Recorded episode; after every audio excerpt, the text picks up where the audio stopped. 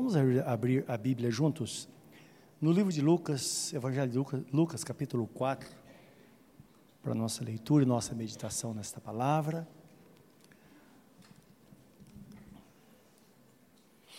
Antes, porém, vamos orar. Orar, depois vamos ler a palavra.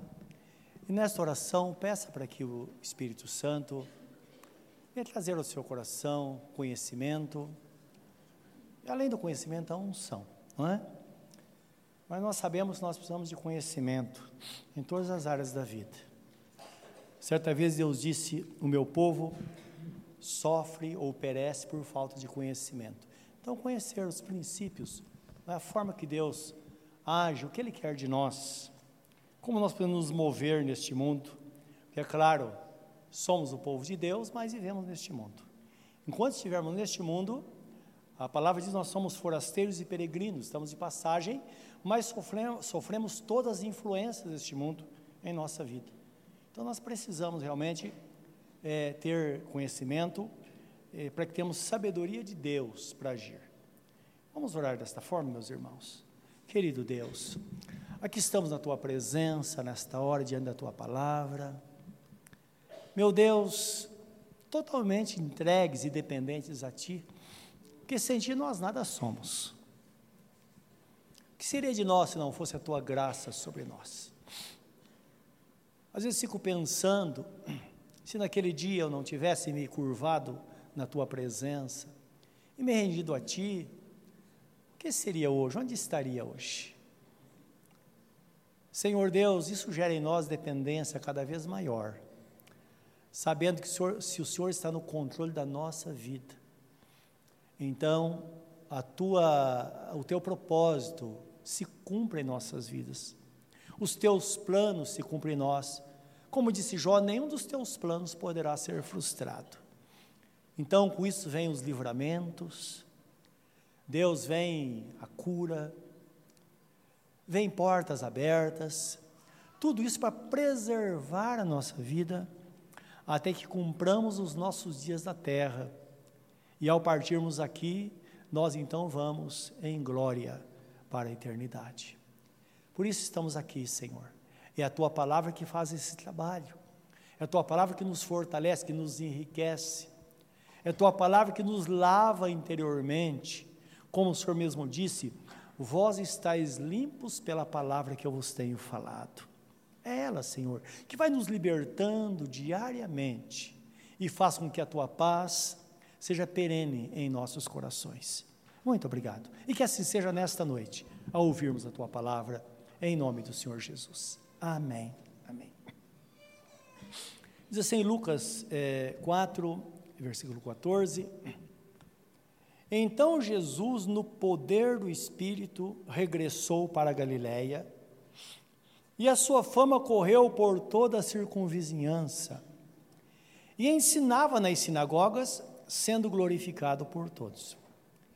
Indo para Nazaré, onde fora criado, entrou num sábado na sinagoga, segundo o seu costume, e levantou-se para ler.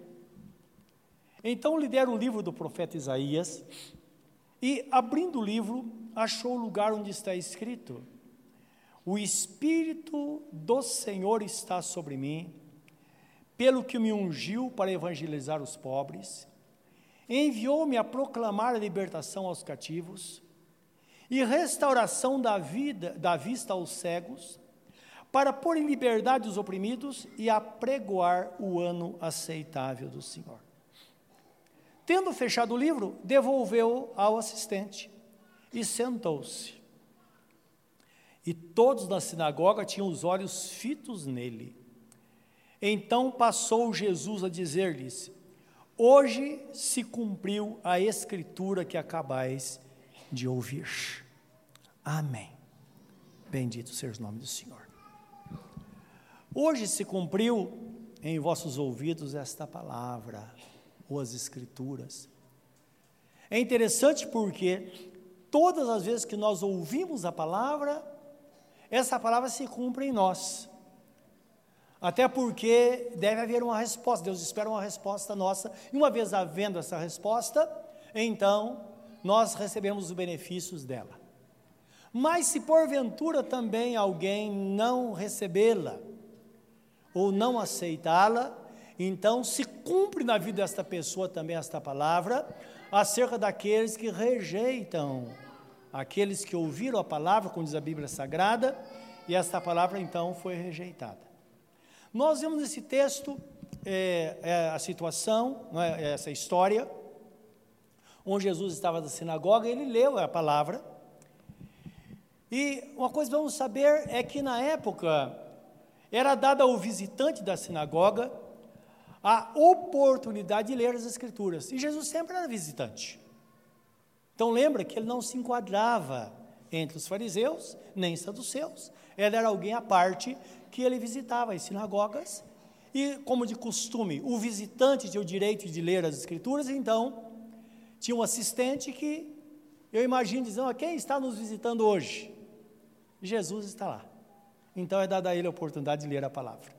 E ele abrindo, tudo indica aqui, é claro, que ele abre no, no livro do profeta Isaías, capítulo 61, onde Deus fala através do, do profeta: O Espírito do Senhor Jeová está sobre mim, porque ele me ungiu.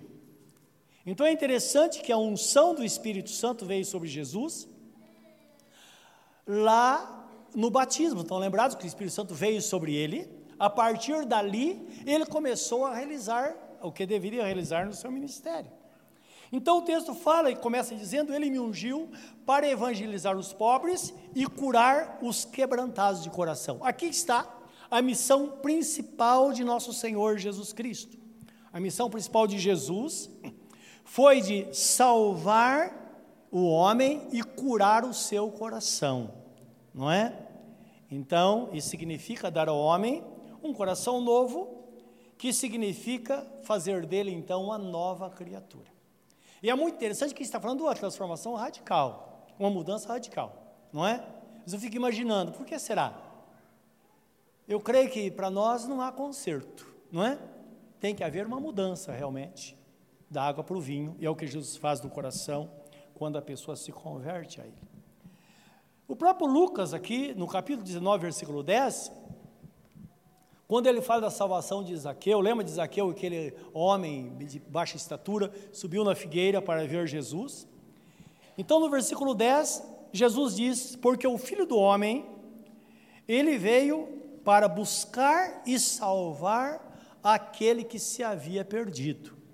Jesus fala esta palavra em meio a uma reação que Zaqueu teve que mostrou uma mudança imediata na vida dele. Bíblia fala que era um publicano. Quem era o publicano? Era um judeu que trabalhava para os romanos, era um cobrador de impostos. Ele era judeu porque por conhecer os seus, os seus é, concidadãos, não é, seus irmãos, ficava mais fácil. Só que esse cobrador de impostos ele tinha o direito de cobrar uma porcentagem além daquilo que o governo romano pedia. Então tinha a parte dele. E geralmente esses homens eram muito ricos. Isaqueu era um deles. Geralmente era alguém odiado por todos. E Jesus muitas vezes se refere aos publicanos. Lembra quando ele fala da humildade? Quando ele diz que aquele que se exalta será humilhado, que se humilha será exaltado. E ele conta uma história que dois homens foram ao templo para orar, subiram ao templo, porque o templo ficava numa montanha, o lugar do templo era o lugar mais alto de Israel, de Jerusalém. Eles foram ao templo para orar. E de um lado, o fariseu, que era um homem extremamente religioso, dizia: Senhor, graças te dou, porque eu estou aqui na tua presença, sou um escolhido do Senhor. E o Senhor sabe que eu dou o dízimo de tudo que possuo, eu estou na presença do Senhor, e te dou graça porque não sou como esse cara que está do meu lado aqui, não é? Porque eu, de fato, eu vivo na tua presença. E Jesus disse que do outro lado, o publicano, ele não ousava olhar para cima, mas ele batia no peito e dizia: Senhor, tenha misericórdia de mim, porque eu sou um pecador. Jesus pergunta: quem voltou justificado para casa? É óbvio que o publicano, aquele que se humilhou, foi exaltado, porque aquele que se exalta será humilhado. Então Jesus sempre faz esta relação. E aqui ele tem um encontro com Zaqueu. E Zaqueu uma, foi, convidou Jesus para jantar na sua casa. Jesus foi. E estavam todos num banquete. E toda aquela festa, de repente ele se levanta. A Bíblia fala que ele era muito pequeno de estatura, a razão por que ele subiu numa figueira brava para ver Jesus passar. E Jesus, passando por baixo de Zaqueu, desce depressa, porque hoje me convém pousar em sua casa. Então tudo começou aí. Então eu imagino Zaqueu subindo, talvez na cadeira, porque a, a sala estava cheia. E ele simplesmente, do nada, ele fala: Senhor, eu resolvi fazer algo. Hoje eu quero fazer o seguinte: eu quero dar metade dos meus bens para os pobres, e quero devolver quatro vezes mais a todo aquele que eu defraudei, aquele que eu roubei. Imagina o silêncio daquela sala. E Jesus então fala: Hoje entrou salvação nesta casa, porque esse também é filho de Abraão, porque o filho do homem veio buscar e salvar o que se havia perdido. Então Jesus está mostrando uma conversão, isso é conversão, uma mudança radical. Então, conversão não é aquela pessoa que defrauda, fica com o dinheiro, depois se converte, dá testemunho da, do, de, que, que roubava, que fazia, acontecia, mas não devolveu nada. Os irmãos estão entendendo?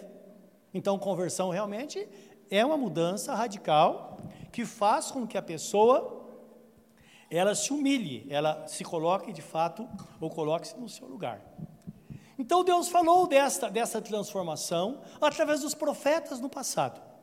Ele fala através do profeta, Jeremias, capítulo 24, 7, ele diz assim: Dar-lhe-ei um coração para que me conheçam, porque eu sou o Senhor eles me serão por povo e eu lhes serei por Deus, pois se converterão a mim todo o seu coração. Então, do Velho Testamento, Deus estava falando como seria, não é? Que seria uma obra do próprio Espírito Santo no coração do homem quando recebesse a palavra. Depois ele fala pelo profeta Ezequiel, ele diz assim: Tirarei da sua carne o coração de pedra e lhes darei um coração de carne e porei dentro deles um espírito novo. Então é importante porque quando nós pensamos nessas coisas, nós precisamos ter algum exemplo de resultado, como nós já vimos o caso de, de Zaqueu. Que quando há essa ação de Deus no coração de uma pessoa, quando ela recebe a palavra e tem uma reação, ela diz sim para Deus, então Deus tem liberdade de fazer essa transformação. Só que às vezes nós não temos ideia do que está acontecendo no mundo espiritual. Por exemplo, agora, o que está acontecendo no mundo espiritual? Jesus, na, quando ele fala do filho pródigo, ele termina dizendo que um pecador vale mais do que o mundo inteiro. Então imagine o que está acontecendo num momento como esse, não só aqui, mas em todos os lugares, pessoas estão reunidas, pessoas estão se convertendo, estão recebendo a palavra, e estão aptas para uma transformação, para uma mudança de vida, para ser das trevas, como diz a Bíblia Sagrada, e ser transportados para o reino do Filho do seu amor, isto é, o reino de nosso Senhor Jesus Cristo. E o próprio profeta Ezequiel tem essa experiência, porque até ele não entendia. Então Deus falava desse futuro, e eu imaginei pensando, Senhor, mas como será? O que, que o Senhor pode fazer de fato no coração de uma pessoa? E aí Deus fala com, com o profeta Ezequiel e manda ele visitar um lugar, um vale, que estava cheio de ossos secos, chamado Vale dos Ossos Secos, que está em Ezequiel capítulo 37. Eu queria ler com vocês e discorrer um pouco sobre, sobre essa leitura, sobre o fato que estava acontecendo ali quando o profeta Ezequiel, ele Deus fala com ele, Ezequiel, a situação é essa. Então, ah, o povo de Israel estava tão afundado no pecado, na situação tão terrível, que parecia que não tinha mudança, não tinha o que fazer. Então Deus falou: Olha, eu vou fazer isso. É assim que se faz. Agora é interessante quando Deus fala com ele, nós vemos aquela a situação do povo de Israel que o texto mostra e o poder da palavra, o poder transformador da palavra de Deus. Agora, esta palavra está na boca daqueles que creem, na boca dos homens. Então lembra, Por isso que nós somos chamados como servos e ministros de Deus. Todo aquele que, que prega a palavra ou fala do amor de Cristo é um ministro, não é? O ministro é aquele que recebe de Deus e depois divide segundo a necessidade que só o Espírito Santo conhece. Então o próprio Espírito Santo divide e então é, a, a transformação além do alimento. Então, Ezequiel 37, deixa eu abrir aqui. Ele diz assim, versículo 1: Veio sobre mim a mão do Senhor, diz o profeta, e ele me levou pelo Espírito do Senhor e me deixou no meio de um vale que estava cheio de ossos. E me fez andar ao redor deles, eram muito numerosos na superfície do vale, e estavam sequíssimos. Então me perguntou: Filho do homem, acaso poderão reviver estes ossos? Respondi: Senhor, tu sabes.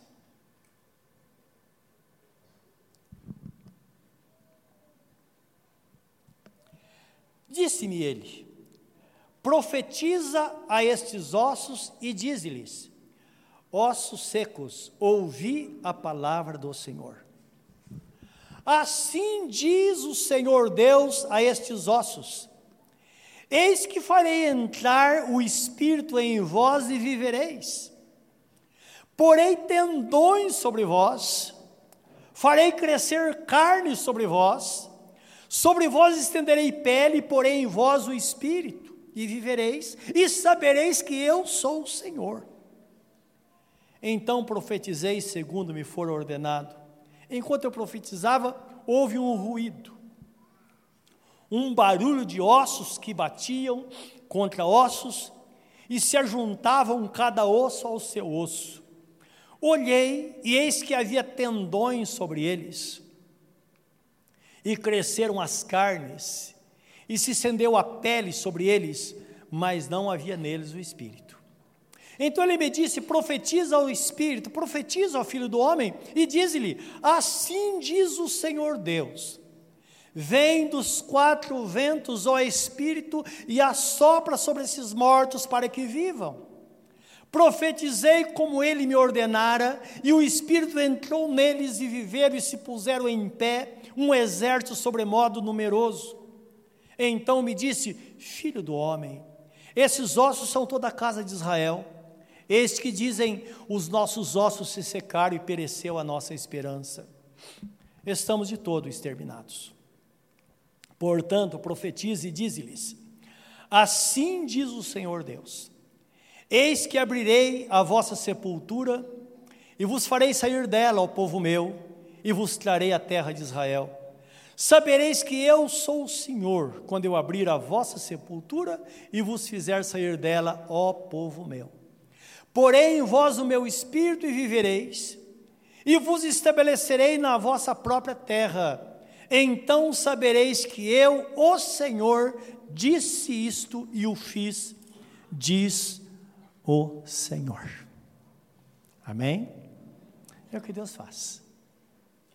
Então percebam que aqui ele está falando ao povo de Israel, mas havia uma projeção ao futuro, mostrando de fato o que significa Deus transformar a vida de uma pessoa, mudar a história de uma pessoa tirar a pessoa da sepultura. A pessoa que diz: Olha, acabou.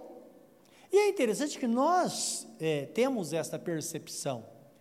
Não sei se você já viu alguma situação, alguma pessoa, você fala, isso aí não tem jeito mesmo. Não é verdade? Ou então, ah, só Deus. Não é assim? É o que o profeta tinha. E Deus fala com ele: olha, eu ajo desta forma. É por isso que as coisas acontecem. É por isso que diante de Deus há possibilidade. É por isso que Deus, de uma forma tão amorosa, muitas vezes Ele pega uma pessoa de uma família, uma pessoa basta. Porque através desta pessoa, Ele começa a operar, porque esta pessoa começa a falar. E profetizar significa a palavra que sai da boca daquele que crê. É quando você sai daqui e fala, puxa vida, o meu filho está perdido, mas ele vai ser salvo. Eu sei que Satanás não vai derrotá-lo porque ele, foi, ele vai ser salvo, porque Deus disse. Então percebe que a profecia é a palavra na boca daquele que profere, a palavra que Deus já disse, a palavra escrita. Então por isso que as coisas acontecem.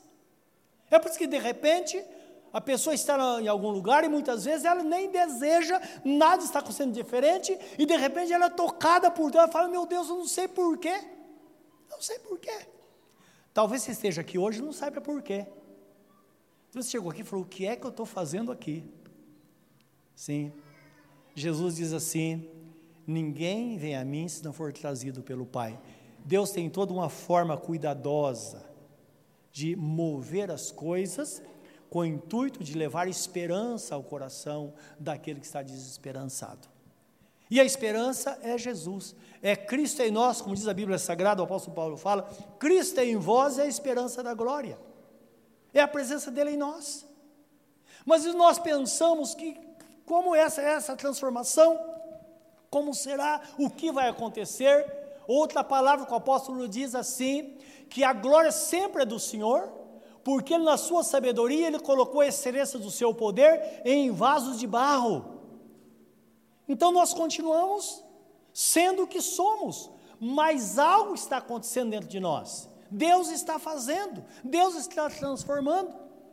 E dessa forma, por isso que o apóstolo Paulo, quando ele foi preso lá na cidade de Filipos, que houve aquele terremoto, o carcereiro foi salvo, e antes o carcereiro disse a Senhores, o que devemos fazer para que sejamos salvos? Porque estava Paulo e Silas. E Paulo responde: Crê no Senhor Jesus Cristo e será salvo, tu e a tua casa. Você é um instrumento de Deus para a mudança das pessoas, mudando a sua família em primeiro lugar e depois de outras pessoas. A palavra está na sua boca. É você que vai dizer ossos secos Assim diz o Senhor. E quando nós proferimos a palavra, nós sabemos que o Espírito Santo entra em ação e as coisas começam a mudar, começam a transformar. Quando oramos, as coisas começam a acontecer.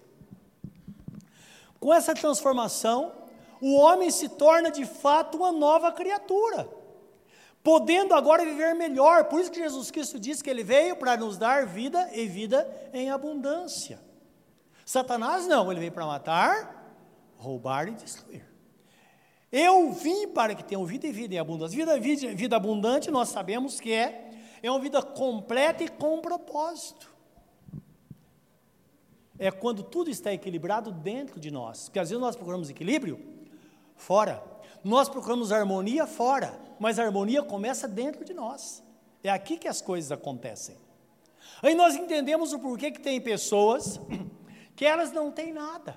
Aparentemente, como certa vez eu estava vendo um, um vídeo de uma, de, um, de uma igreja na África, e os irmãos cantavam fervorosamente, e eles cantavam, e o cântico dizia que o Senhor reina, e o Senhor estava no meio deles, reinando absolutamente. E aquela euforia, eles cantando ao Senhor, e um pastor brasileiro estava visitando esta igreja, e ele começou a chorar e disse: Irmãos, ele dizia que eles tinham vida abundante, mas que vida abundante, olha a vida deles. Aquelas cabanas de barro cobertas com, com sapé, aquela vida paupérrima, não tinha uma cama para dormir. Uma tribo que vivia aparentemente numa miséria. E eles cantavam alegremente. Porque eles diziam: O Senhor reina em nossas vidas. Significa que tudo estava em harmonia dentro deles. É isso que Deus faz. É por isso que nós somos enganados, nós buscamos coisas materiais, achando que as coisas materiais vão harmonizar a nossa vida, mas só que não é verdade. Tudo começa dentro de nós. E quando Jesus entra, então as coisas começam a acontecer de fato quando ele fala daquele espírito, que, espírito maligno que sai da vida de uma pessoa, e quando se essa pessoa dá chance dele voltar, ele vai encontrar a casa vazia, varrida e ornamentada, simplesmente porque um dia o Rei dos Reis esteve lá. E se Jesus esteve lá, é claro que a casa vai estar vazia, vai estar limpa e vai estar ornamentada. Isto é, os móveis estão todos, todos harmonizados dentro da casa. Por isso que Jesus fala: se você encontra a salvação, e a palavra diz: se você encontra Jesus, não o deixe por nada, porque Satanás, ou ele está pisando sobre nós, ou nós estamos pisando sobre ele. Não tem outra posição. Se ele estiver debaixo dos seus pés, você vai estar debaixo dos pés dele. É isso que Jesus ensina na sua palavra, e nós sabemos muito bem disso. O que significa uma pessoa viver com Jesus e uma pessoa viver sem Jesus. Então, ser uma nova criatura é viver agora para Deus, ter uma vida melhor, uma vida abundante, uma vida completa e com propósito, mesmo que temos só o mínimo, porque tudo está organizado, tudo está harmonizado dentro de nós. Essa grandeza da presença de Jesus. E nós sabemos que esta mensagem que foi difícil para Nicodemos entender. Lembra do encontro de Nicodemos, que a Bíblia fala que é o principal dos judeus? Lá com Jesus em João capítulo 3, que ele tentou bajular Jesus, Jesus disse, Nicodemos, não venha assim não, é importante que você saiba que quem não nascer de novo não pode ver o reino dos céus. Ele disse, Senhor, mas como pode um homem como eu nascer de novo? Eu sou velho, como que pode eu entrar no ventre da minha mãe e nascer de novo? Ele disse, o é, Nicodemos, o que é carne é carne, o que é espírito é espírito. Não estou falando de coisas materiais, não estou falando de coisas carnais, estou falando de coisas espirituais. Aquele que não nascer da água e do espírito não pode entrar no reino dos céus. É interessante quando fala da água, a água é a palavra que nos lava, nos purifica.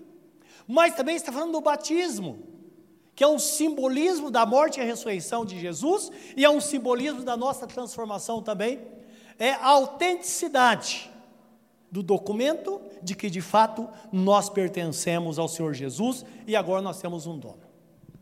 E Jesus fala a Nicodemos, Nicodemos, a pessoa que é nascida de novo é como o vento. Não sabe de onde vem nem para onde vai, no entanto, ouve-se a sua voz. Está falando de mudança. Mudança. Você que está servindo a Jesus há algum tempo, quanta coisa aconteceu na sua vida? Quantas coisas acontecem? Quantas mudanças? E depois você olha para trás e faz um, um balanço. Você fala, eu fiquei tão triste com aquela situação lá. Meu Deus, mas não fosse aquela situação, eu não estaria aqui. Às vezes não foi a situação de bênção. Às vezes foi uma dificuldade ou aprovação muito grande. Mas lembra que eu digo sempre, eu citando a Bíblia Sagrada, o conjunto das coisas faz com que a vontade de Deus se cumpra na nossa vida. O segredo é estar nas mãos dele. O segredo é ter direção. O segredo é colocar nossa vida nas mãos dele e pedir sabedoria para que vivamos na sua presença diariamente. Lembra que Tiago, irmão de Jesus, escreve: se alguém tem falta de sabedoria, peça a Deus, que não lhe impropera. Improperar significa devolver o pedido. Antes, ele o dará liberalmente. Então, se nós dizemos, Senhor, dá-me sabedoria para eu viver diariamente, para estar na tua presença, para estar na tua vontade, certamente Ele vai fazer e nós vamos ser como o vento também. Então, Jesus compara ao vento uma pessoa, uma nova criatura. Em Marcos 16, 15 a 18, é interessante, Jesus transfere esta missão aos seus discípulos na sua ascensão que eles levassem o refrigério aos cansados e abatidos. Então a missão de Jesus de salvar, de transformar, ao subir aos céus, ele transfere aos seus discípulos. Ele diz: Olha, agora vocês vão fazer isso. Mais tarde o apóstolo Paulo escreve assim: Aprove a Deus salvar os que creem pela loucura da pregação. Sempre uma pessoa é salva por receber a palavra ou o testemunho, que não deixe de ser a palavra, a palavra aplicada. Então, uma pessoa é transformada ao receber a palavra. E sempre nós vamos passar, é algo transferível. Eu fui salvo, passei para outra pessoa e vai passando. É assim que Deus faz, não é? Então lembra, você é um instrumento nas mãos de Deus, Ele que fez assim, não tem o que fazer. E é muito interessante isso, que a gente pode procurar muitos outros meios, no final da história a gente volta para o princípio é quando nós ouvimos a palavra de alguém. Já parou pensar nisso? Se você não tem falado de Jesus, não tem testemunhado pelo menos, é algo que você deveria repensar. Ah, mas eu vou testemunhar quando tudo estiver perfeito. Quando estiver perfeito, Deus vai te levar. Você fala, hoje eu encontrei a perfeição, amanhã cedo nós estamos no seu velório. É assim. Então, você tem Jesus, porque as coisas estão acontecendo. Existe algo dentro de nós, Jesus está em nós. Existe algo radical, que agora nós somos dele de fato, mas de, por outro lado, existe uma transformação contínua que vai acontecer até o dia que nós partirmos aqui, ou então na ocasião da vinda de Jesus. Por isso que o apóstolo Paulo escreve dizendo que aquele que começou a boa obra em vós é poderoso para terminar até o dia de Jesus Cristo. Então tá aí. Quantos daqui foram salvos a, ao ver um programa de televisão? Levanta a mão. Alguém? Acho que nenhuma pessoa. Quem entregou a vida para Jesus ouvindo um programa de rádio? Dá até medo ouvir esse programa de rádio, não é verdade? Dá até medo. Não é? Quando entregou a vida para Jesus? Porque alguém testemunhou, alguém falou da palavra para você. Por um convite de alguém. É verdade. Todo lugar é assim. Aqui nessa, aqui nessa igreja, se nós puxarmos um, vem todo mundo. Não é verdade? Porque um vai. Muitos parentes e amigos, as coisas vão acontecendo. Estou conversando com alguém, a pessoa fala: olha, se eu estava conversando com uma pessoa, a pessoa dizendo, falou da vida dela e tal e tal. Está vindo de mudança para Ferraz, queria se transferir para a nossa igreja. E aí, ela como falou o nome de tanta, ó, sou parente de fulano, parente de ciclana. Eu falei, Jesus. Então não fala mal de ninguém aqui, porque se você falar, vai chegar. Não é? É bom isso. Né? Mas esse é o caminho que foi estabelecido por Deus, significa que estamos no caminho certo. Então, no livro de Marcos 16, 15, eu quero ler com os irmãos, que a leitura faça com que a palavra cale na nossa mente de fato, a gente guarde ela, não é?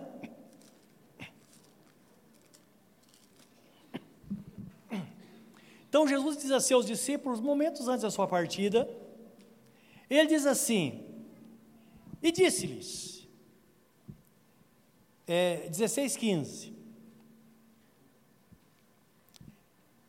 Ide por todo mundo e pregai o evangelho a toda criatura. Esse ir por todo mundo significa você falar, ah, eu vou lá para a África pregar. Não. O que Jesus quer dizer é o seguinte: é indo, é diariamente. Porque às vezes nós salvamos uma pessoa na África e não salvamos o nosso vizinho.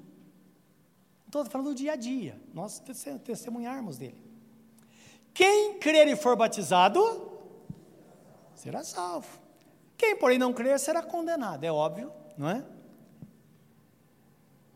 E estes sinais hão de acompanhar aqueles que creem em meu nome, expelirão demônios, falarão novas línguas, pegarão em serpentes, e se alguma coisa mortífera beberem, não lhes fará mal, e se impuserem as mãos sobre os enfermos, eles ficarão curados. É a promessa de Deus. Ele diz: é isso que você deve fazer. Então você deve orar e agir com fé, viver com fé, que as coisas vão acontecer, porque as promessas estão sobre nós.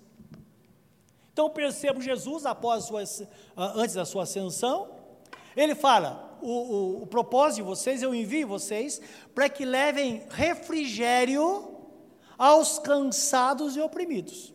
Isto é a mensagem de salvação. Por isso que o Evangelho significa boas novas.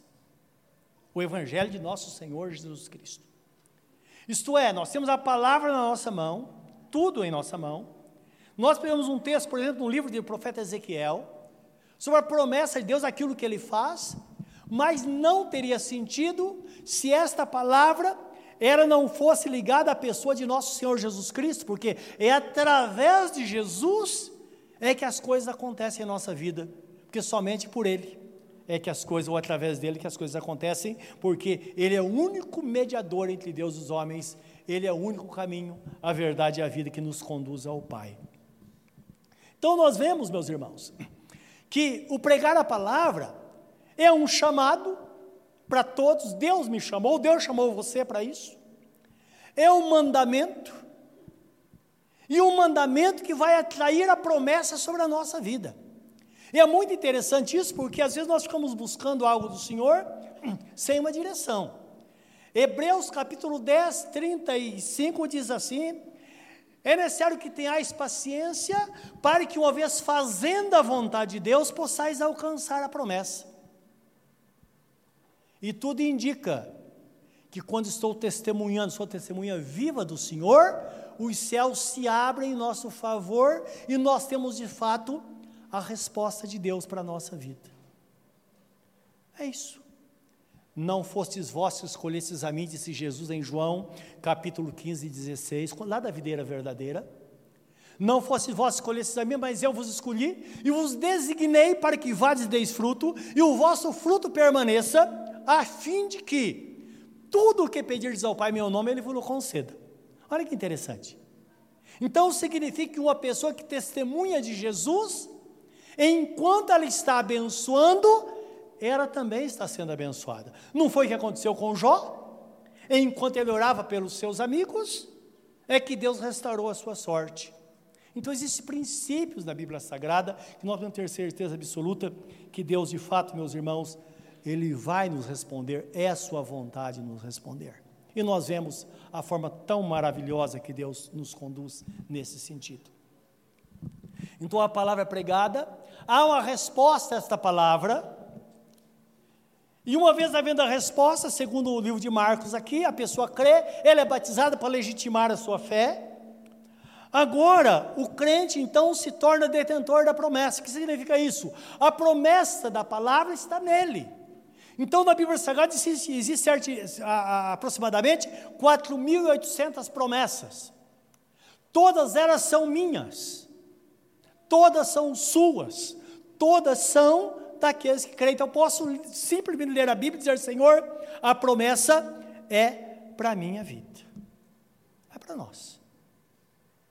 No plano de salvação, que está em Romanos capítulo 8, versículo 30, a palavra diz assim: E aos que, aos que predestinou, a esses também chamou. E aos que chamou, a esses também justificou. E aos que justificou, a esses também glorificou. Então, dizendo que nós somos predestinados em Cristo para a salvação. Ele pagou o pecado de todo mundo, pagou a dívida de todos. Todos, é, é, como eu diria, é, teoricamente, todos são salvos. Precisamos pegar essa teoria e levá-la à prática. Quando eu entrego minha vida ao Senhor, a teoria se torna prática. O preço está pago, mas eu assumo agora que o preço está pago, então eu sou salvo e a promessa de Deus está sobre a minha vida. Ele me chamou, atenda ao chamado. Uma vez atendendo ao chamado, eu sou justificado. Uma vez sendo justificado, agora eu sou glorificado, que significa que eu estou recebendo a promessa, a direção de Deus na nossa vida diariamente. E nós experimentamos coisas, tem coisa que mexe com o nosso coração. E eu quero contar uma experiência interessante que mente agora, tão nova, aconteceu ontem, uma experiência muito interessante. Nossos filhos moram num sítio e lá tem poço artesiano, semi-artesiano. E uma vez acabou a água, ficou muito tempo sem água, foi muito difícil. O irmão Manuel foi lá e descobriu o que estava acontecendo. Agora aconteceu de novo. Eu pensei, deve ser a mesma coisa. E um dos meus filhos disse: Olha, pai, aconteceu isso aqui. Dá para você vir para me ajudar? Eu falei: Sim. Primeira coisa, eu falei: Eu orei a Deus. Eu falei: Senhor, eu não, a gente não conhece muita coisa. Questão de mecânica, eu não conheço quase nada. Eu disse, Senhor, eu preciso de uma direção do Senhor, então me leva. Eu sei que o Senhor sabe o que está acontecendo, isso pode me dar sabedoria para acontecer, para fazer. Fiz todos os testes. Aí me surgiu um pensamento, eu vi um vazamentinho de ar, e eu pensei, o problema deve estar aqui. Eu peguei uma chave, soltei, era um cone na, que um, num cano de duas pontas, cano de cobre, uma parte estava dentro do compressor. A hora que eu tirei uma parte, o cano saiu na minha mão, tinha quebrado dentro do outro lado, dentro da, da, do, da, do motor, do compressor. Quem quer descobrir isso? Se eu não tivesse soltado aquele parafuso, nunca teria descoberto. Eu falei, ah, tá bom. Aí peguei, tirei. Tinha um, um cone de, de, bronze, eu substituí, sabe aquela coisa que a gente faz, de, de plástico, montei, ligou o motor, o poço começou a, encher, a caixa começou a encher de água na hora. E foi uma alegria muito grande. Falei, Senhor, muito obrigado, o Senhor é bom e a sua misericórdia dura para sempre. É isso que acontece. Coisa simples assim, mas não enche o coração de alegria quando você vê Deus fazendo aquilo, que tem coisas que nós sabemos, coisas que nós não sabemos. Então, as promessas sobre nós. Agora, para fechar essa palavra, o último texto que eu ler está em Gálatas 3, 26 a 27 que mostra sobre as promessas que são privilégios do crente. São coisas nossas. Você pode dizer, isso é para mim. Porque Deus lembra a sua promessa, ela foi dada a homens. Então diz assim aqui, 3,26 de Gálatas, pois todos vós sois filhos de Deus mediante a fé em Cristo Jesus. Porque todos quanto fostes batizados em Cristo, em Cristo, de Cristo vos revestistes. De Sarte, não pode haver judeu nem grego, nem escravo, nem liberto ou nem livre, nem homem nem mulher, porque todos vós sois um em Cristo Jesus. E se sois de Cristo, também sois descendentes de Abraão e herdeiros segundo a promessa. Com quem Deus está falando? Fala comigo. Fala mais forte, comigo. Comigo. comigo. Sim. Eu sou detentor da promessa, você é detentor da promessa. Hoje se cumpre em vossos ouvidos esta palavra, disse Jesus. É desta forma que Jesus, com sua graça, ele enriquece o pobre, dando-lhe um coração novo aquela pessoa empobrecida agora, ela se torna uma, uma pessoa rica para com Deus, como diz a Bíblia Sagrada. E por ser uma nova criatura, ela vai ter descanso na sua alma, vai viver para o Senhor. Este mundo tenebroso, mas nós vivemos aqui protegidos, guardados por Ele. Por ele. Imagine-se como se tivesse uma bolha, e nós dentro dela, em meio a toda essa turbulência, nós somos guardados e sustentados todos os dias da nossa vida, porque Ele é Deus. Eu e você somos ovelhas do seu pastoreio. Curva seu semblante diante dele nesta hora e pense nesta palavra. Fala com ele. Lembra das promessas? Fala, Senhor, eu estou aqui. Eu estou aqui, Senhor. Tua promessa é para a minha vida, é para mim. E quem sabe você está aqui nesta noite você não entregou sua vida a Jesus ainda. A resposta à palavra é entregar-se a Ele. Talvez você ache difícil dar um passo ao encontro de Jesus, ele já deu, deu 99 ao seu encontro. Ele diz assim: Eu estou à porta e bato, se alguém ouvir a minha voz, eu abrirei a porta, entrarei na sua casa e serei com ele e ele comigo. Vinde a mim, vós que estáis cansados e oprimidos, eu vos aliviarei. É Ele expressando o seu amor, a sua graça e o seu desejo de morar em nós e conduzir a nossa vida. Recebe-o nesta noite. Fala, Senhor, eu quero. Entra na minha vida, Senhor, e conduz tudo. A partir de hoje eu viverei na tua presença. Senhor, que assim seja nesta vida. E que, que assim seja em nossas vidas, que um dia fomos alcançados por Ti. Somos detentores da Tua promessa, detentores da Tua graça sobre nós. Bem diz o Senhor, haverá diferença aquele que me, entre aquele que me serve e aquele que não me serve. Nós sabemos disso, porque te servindo nós temos a graça e a direção do Senhor na nossa vida. É tudo o que queremos, tudo o que precisamos. E é o que o Senhor nos dá nesta noite.